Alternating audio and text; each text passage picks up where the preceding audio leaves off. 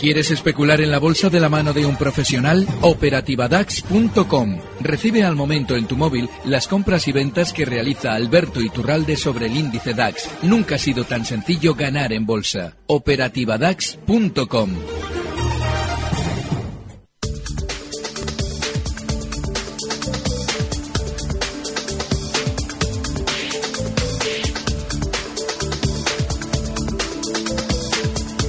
Repaso bursátil a las 8 y 22 minutos en directo. Comenzamos por nuestro selectivo IBEX 35, cerrado hoy con avances del 0,18% hasta los 9.186 em, puntos. Las compañías que más han subido en la sesión han sido eh, Técnicas Reunidas un 3,27%, Repsol un 1,63% y Mafre un 1,44%. En la parte baja, sin embargo, Gamesa ha liderado las caídas, algo más de un 2% abajo, hasta, la, hasta los 17,86%. E IAG un 1,73% se ha dejado hasta los 5,17%. Merlin Properties, por su parte, en los 9,82% ha cerrado un 1,60%. 68% arriba.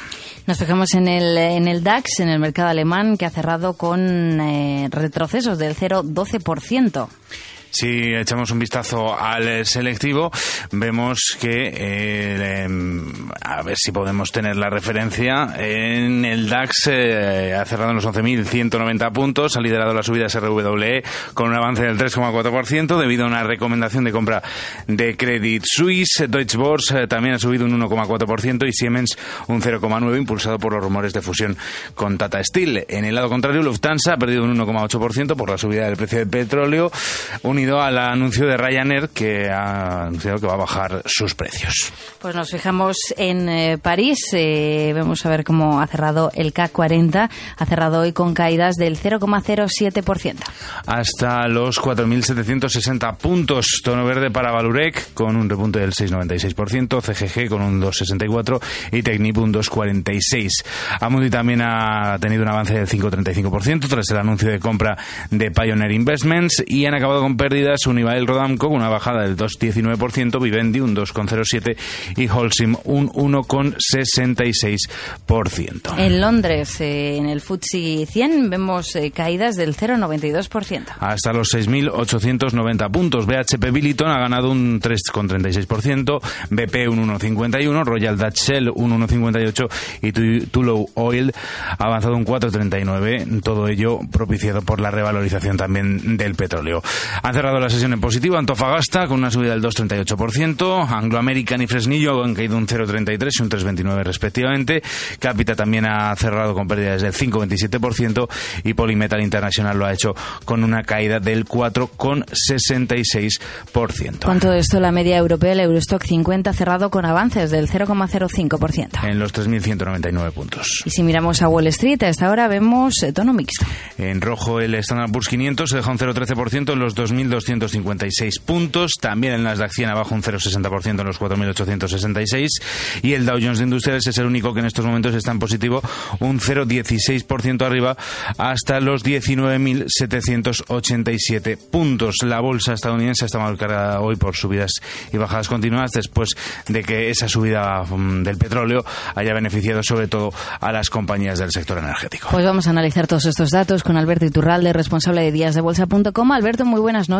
Muy buenas noches, Judith.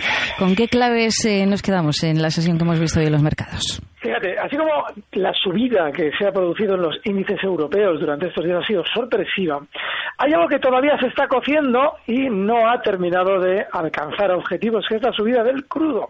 Y es que durante estos días, estos días atrás veíamos como las petroleras eh, arrancaban sin que de alguna manera se entendiera especialmente por qué, porque tampoco había especiales noticias positivas en torno al petróleo. Y sin embargo, siempre explicamos que las empresas del petróleo anticipan no al revés, no es el petróleo anticipa lo que va a pasar en las empresas del petróleo, sino las empresas del petróleo realizan el movimiento siempre antes del que va a realizar el crudo. Es decir, que tanto Repsol como muchas de las grandes petroleras europeas y americanas que durante estos días han subido antes de que lo haya hecho hoy ya el crudo, pues lo que están de alguna manera es delatando que el crudo durante estos días desde la zona 53 dólares en que cotiza irá alcanzando al alza poco a poco niveles de 56,50 confirmando la tesis que mantenemos hace meses ya, y es la de que se nos va a dar de alguna manera una, información globalmente negativa en torno al sentimiento de subidas del petróleo, para este, así a la chita que sin que nadie se incorpore las subidas,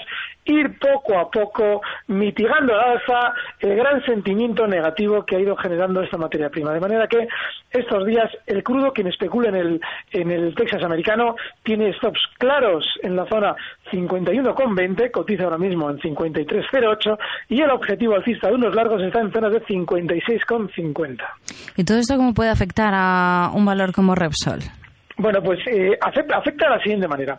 Durante estos días, cuando el petróleo todavía no había roto al alza ese nivel clave que ha roto durante estas horas en el 52, Repsol ya se adelantaba, marcando por encima de 13 sin que de alguna manera pues los eh, analistas del mercado supieran explicar por qué. Bueno, pues la explicación es bien sencilla, porque saben de antemano que como el petróleo va a romper al alza y se va a convertir en noticia, pues ya podrán vender mejor las manos fuertes de Repsol los títulos en zonas 13.50, 13.60 que todavía no se han visto al alza. Es decir, durante estos días Repsol, de una manera más discreta que la que va a hacer el petróleo, va a ir subiendo poco a poco desde los 13.12, donde está ahora mismo hasta zonas de 13.50, 13.60, donde colocarán títulos con más facilidad con aquello de la subida del petróleo que sí vamos a ver más disparatada durante las próximas sesiones. Mm.